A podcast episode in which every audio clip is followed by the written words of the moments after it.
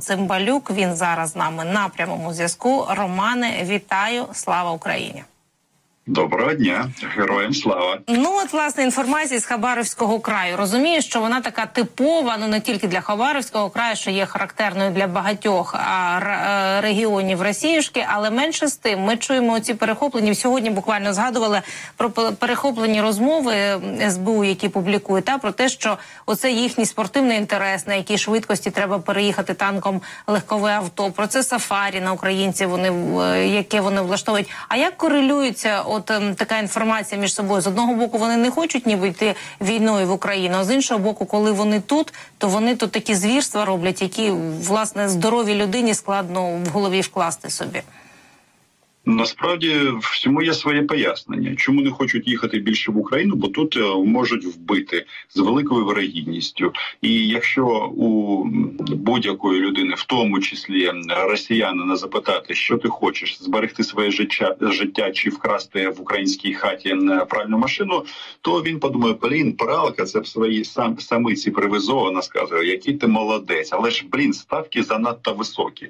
Тому е, в частині відмови особового складу Росії сюди їхати. Це зрозуміло, але тут не треба себе заспокоювати. У них є. Е, е, людський ресурс е, є таке поняття, як мобілізація, прихована мобілізація, скрита мобілізація і так далі. І так далі. Але ж коли ми чуємо про сафарі, як вони називаються, це ж вони ці вітізі Стратова руського міра вони ж на кого влаштовують сафарі? На неозброєних, там де вони змогли зайти е, і знущаються над цивільним населенням. А коли вони стикаються зі збройними силами трошечки по-іншому, їм відбивають їх дурні голови разом з і спалюють разом з краденими пральними машинами. Тому тут е, жодних протирічій я відверто кажучи не бачу. Угу. Ну власне ті самиці, про яких ти згадав, вони ж не тільки вони вже активно продають награбоване через інтернет і активно обговорюють між собою, скільки ж їм дістанеться, якщо їхніх самців тут тут вб'ють. Ну менше з тим нам цю велику руську душу зрозуміти дуже і дуже складно і чесно не дуже хочеться. А от ми зараз говоримо багато військових експертів говорять про те, що третій етап. Війни Росії проти України вже розпочався. А якщо говорити про політичну війну Росії проти України, чи можемо ми теж говорити про якісь етапи в ній, і що станом на 50-й день принципово змінилося у Кремлі? Е, Мені здається, що вони все одно оцей най, найближче коло Путіна вони будуть до останнього біля нього, ну або будуть е, хворіти. Серцеві напади, е, больнички е, і так далі. І так далі. Я не розраховую на те, що можуть бути найближчим часом якісь зміни на владному Олімпі, і от е, один з таких маркерів цього це якраз оця військова терористична пропаганда. У них же там один термін. Фактично вони проговорюють в тій чи іншій тональності. Ми пойдемо до кінця. Де у них кінець? Е, ну вони здається самі не знають. І власне в цій історії про те, що е, Україна нанесла авіаудар по якійсь хижі в Білградській області, це, е, це мабуть розраховано виключно на тупих.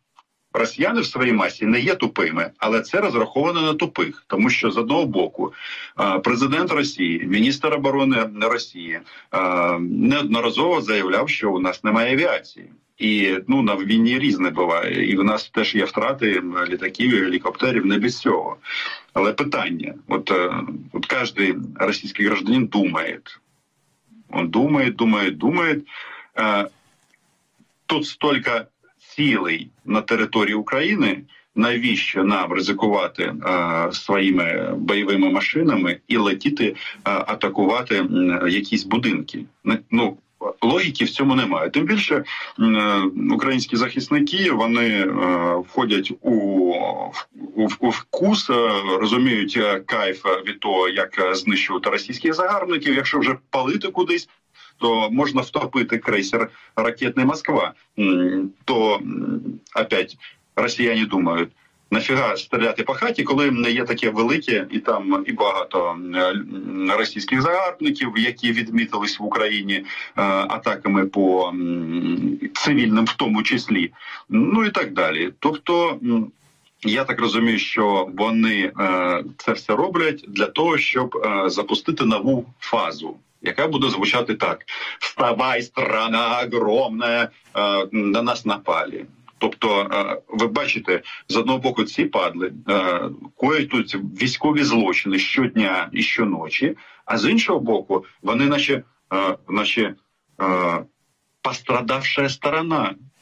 Розумієте, от ну це такий технологічний терористично-пропагандистський прийом. Розумію, але інколи мені здається, що їм не треба привід. Для чого їм цей привід на нас напали, якщо вони і так готові вбивати українців? Їм не треба привіду. Їх цілком влаштовує денацифікація українців. Їх ціл- цілком влаштовує ідея, озвучена в Кремлі, що Україна не має права на існування як така, і що потрібно її повернути е, в орбіту Москви, але вже навіть не з назви Україна, бо е, все, що називається українським, вже- це все націоналістичне. Тобто, оця пропаганда вона протягом 50 днів тільки підвищує градус. А як взагалі суспільство російське? Мені здається, що цей градус підвищився в них, бо спочатку вони такі трохи розгублені були. Вони вірили в спецоперацію, в те, що знищуються інфраструктурні об'єкти. Потім побачили бучу. Хтось не хоче визнавати, що буча існує. Хтось каже про це, що це нацисти самі себе обстріляли. Але оця робота, яка ведеться на рівні пропаганди, ще вистачає росіянам, пересічним росіянам, е, просто вбивати українців під націоналістичними гаслами. Чи, наприклад, вже потрібно казати, що це і захід вже воює проти Москви, і долучати якісь нові такі мотивашечки для війни? Як думаєте? Ну, по-перше, тут весь концепт на цьому будується. Вони е, вбивають українських жінок і дітей, а самі вважають, що вони таким е, чином борються з солдатами НАТО, з Сполученими Штатами. Наприклад, в Маріуполі зараз така у них тема, що вони там захопили в Маріуполі американського генерала в полон. А чому це робиться? Дуже просто, тому що е, визнати, що Україна це держава, яка повириває їм е, зуби і голови. Це начебто, ну як? Вони ж там нічого нема. Ми вже їх сто раз перемогли. А от коли там американці, тоді це вже зрозуміло. Ну ми програли не українській армії, а першій армії світу.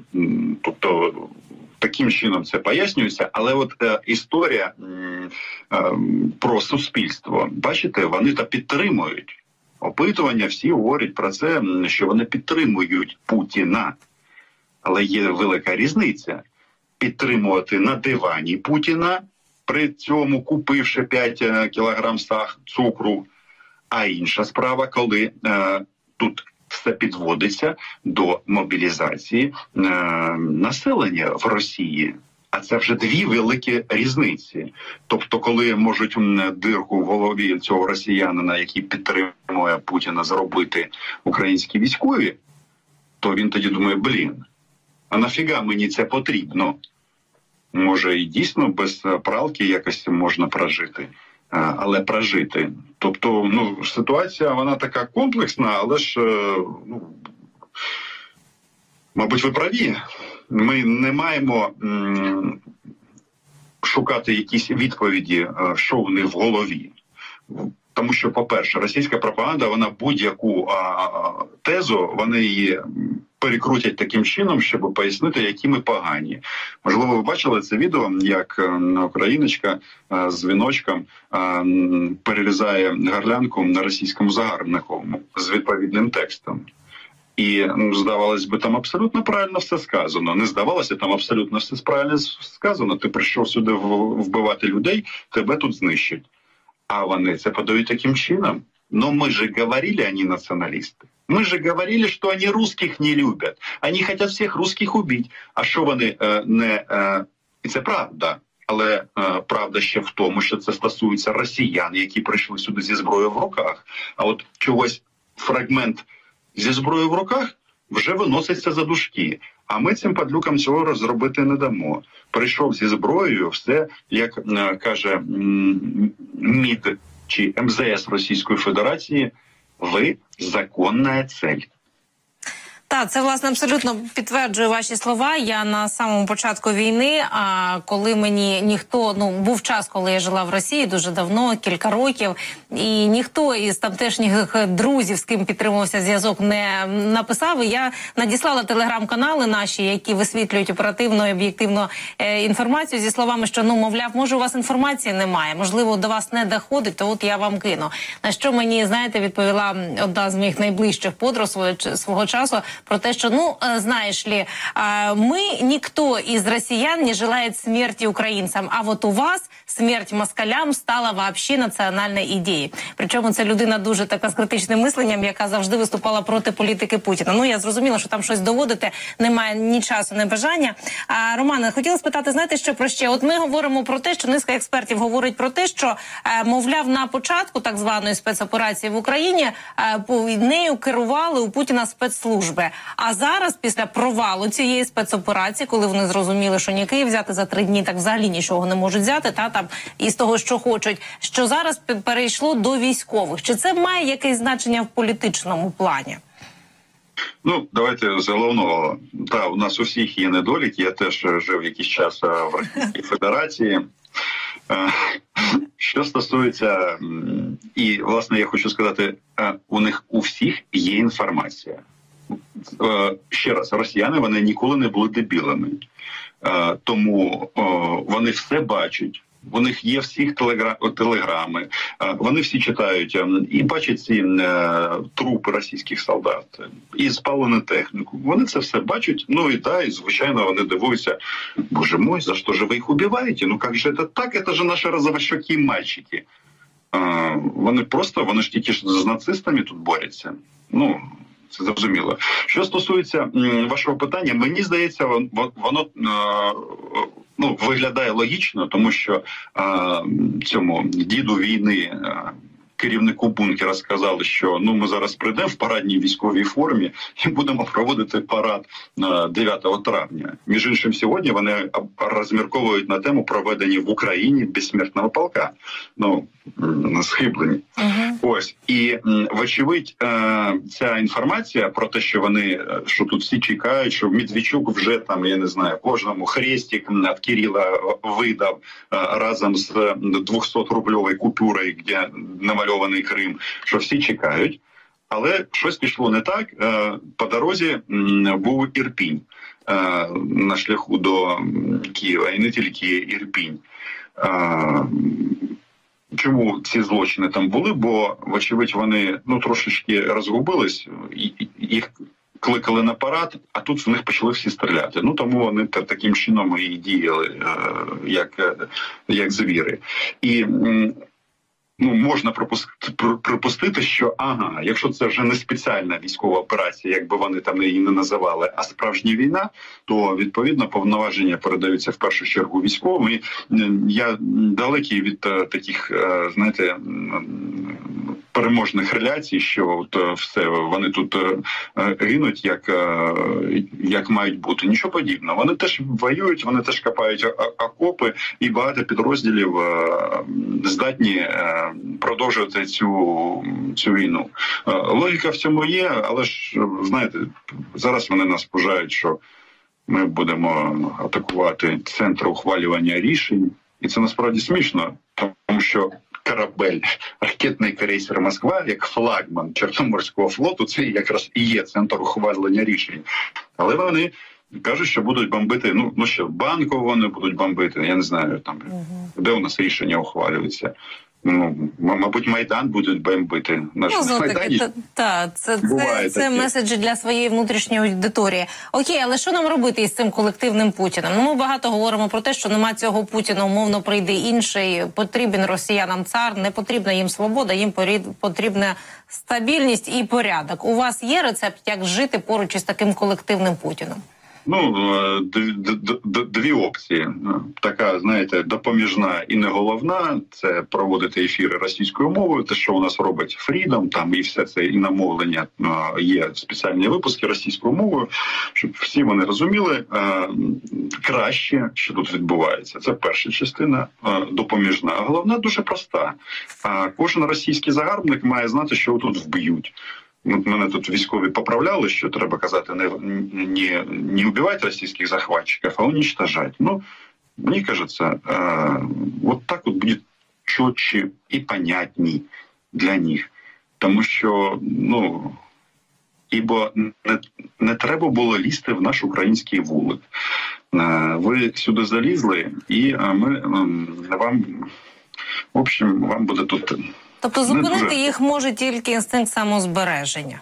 Правда? Звичайно, ну це, це, це Російська Федерація. Мгм. Тут е, тільки, тільки загроза знищення о, буде працювати. Вище А. фізіологічних потреб не пішли вони. Так, це ну це бачите, от кажуть, е, за Росією жодні домовленості вони не діють і вони навіть не мають ціни е, паперу, на якому вони підписані. Це неправда. Е, Питання, якщо ці, цей папір під, підкріплений гарматами, літаками, е, зброєю і готовністю е, виконувати в нашому випадку з українського боку. Ці домовленості. Якщо ви там щось, а що там у нас? У нас базові документи в стосунку з Російською Федерацією, це так званий Будапештський меморандум і е, е, великий договір про дружбу, партнерство і співробітництво. Це такі, е, вибачте, за екскурс е, історія дипломатії називається.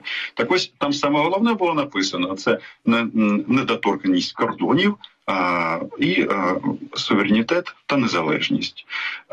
От від цієї опції ми власне відштовхуємося і вказуємо росіянам не тільки напрямок руху їх кораблів, а і де ці червоні лінії. А червоні лінії це лінії державних кордонів. Все як і говорив і вчив цих дебілів росіян Володимир Путін. Романе, дякую дуже, що долучилися до ефіру. Роман Цимбалюк, наш колега, журналіст, був з нами на прямому зв'язку. Гарного вечора.